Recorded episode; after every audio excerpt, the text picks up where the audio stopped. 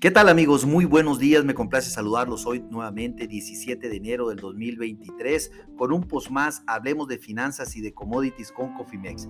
En esta ocasión platicaremos de las noticias financieras internacionales y también nacionales más relevantes para la sesión de hoy. De manera global les comento que eh, buenos indicadores económicos en el mundo están moviendo ahorita los mercados financieros. También, pues obviamente, eh, los resultados de los bancos han salido mixtos. El mercado de capitales y las tasas de interés están estables. El índice del dólar en este momento está subiendo el 0.26% y el peso se aprecia el 0.38%.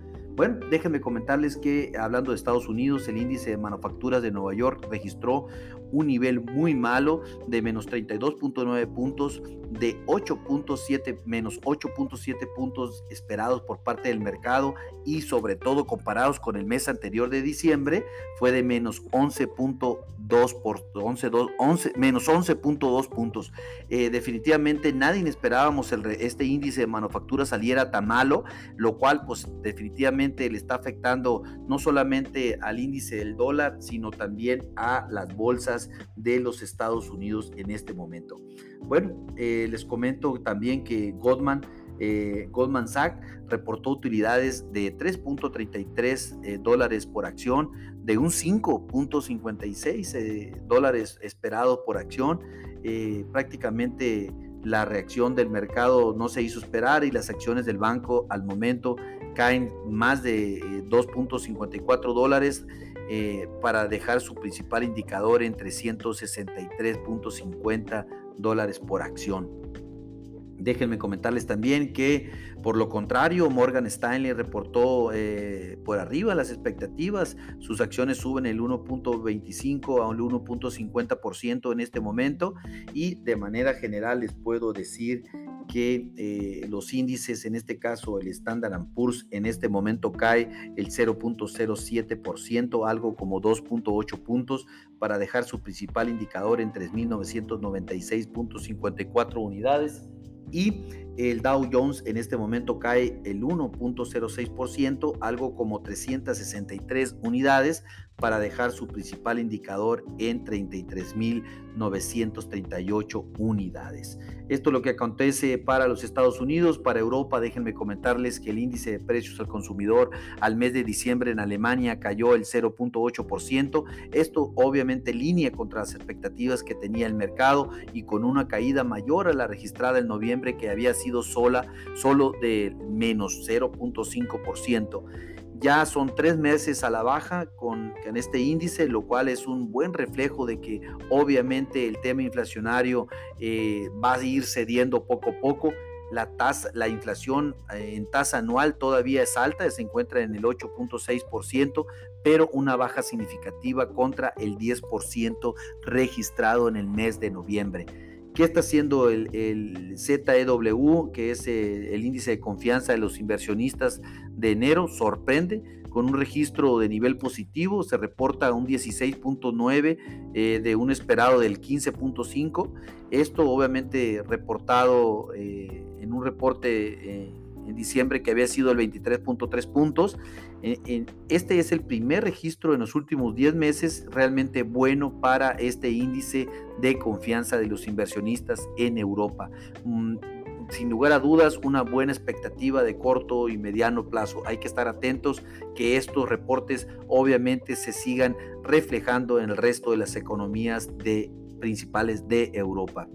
Eh, ¿Qué ha pasado por el, Reino Unido? Se reportó, el Reino Unido se reportó las cifras de empleo al mes de noviembre con una eh, con una evolución del desempleo en línea con las expectativas. La tasa eh, se quedó en 3.7%, era lo que esperaba el mercado. No hubo mayores eh, datos relevantes, sin embargo, pues el Reino Unido no la está pasando bien en estos momentos. Hoy dio inicio el Foro Económico Mundial en Davos, en Suiza. Inflación y política sobre política monetaria son los temas más relevantes por los principales economistas a nivel mundial. ¿Qué pasó en el mercado de capitales? Movimientos mixtos. El FTC su, eh, perdió el 0.1%, el DAX casi se mantuvo sin cambios, el CAC 40 subió el 0.11%.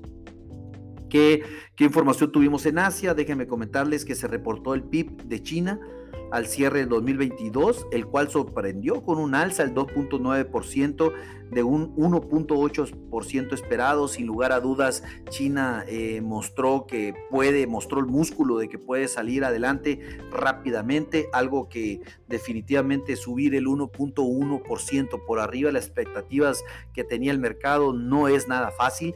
Eh, el reporte fue 2.9, la verdad, muy por encima de las expectativas, sin lugar a dudas.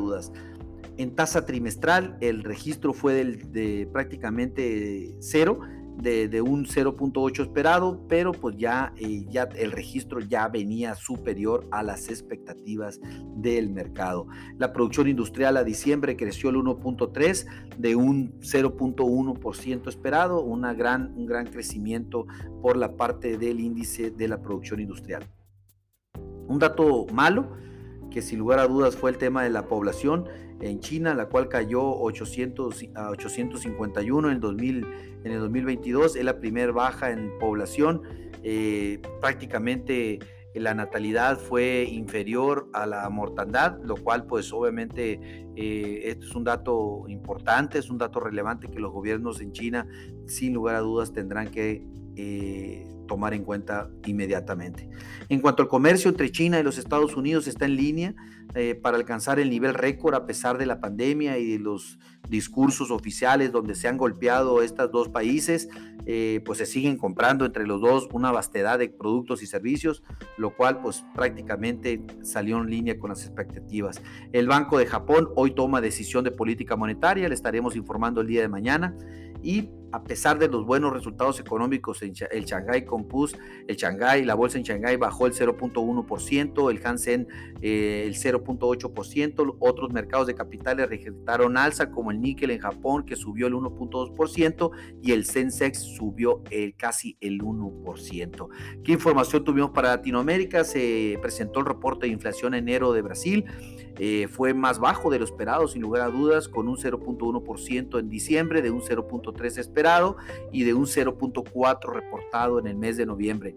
Ahí va la inflación también eh, para Latinoamérica a la baja. El índice de precios al consumidor en Canadá a diciembre bajó el 0.3%, se esperaba un 0.1%. Eh, a tasa anual bajó al 6.3% de un 6.8% de noviembre.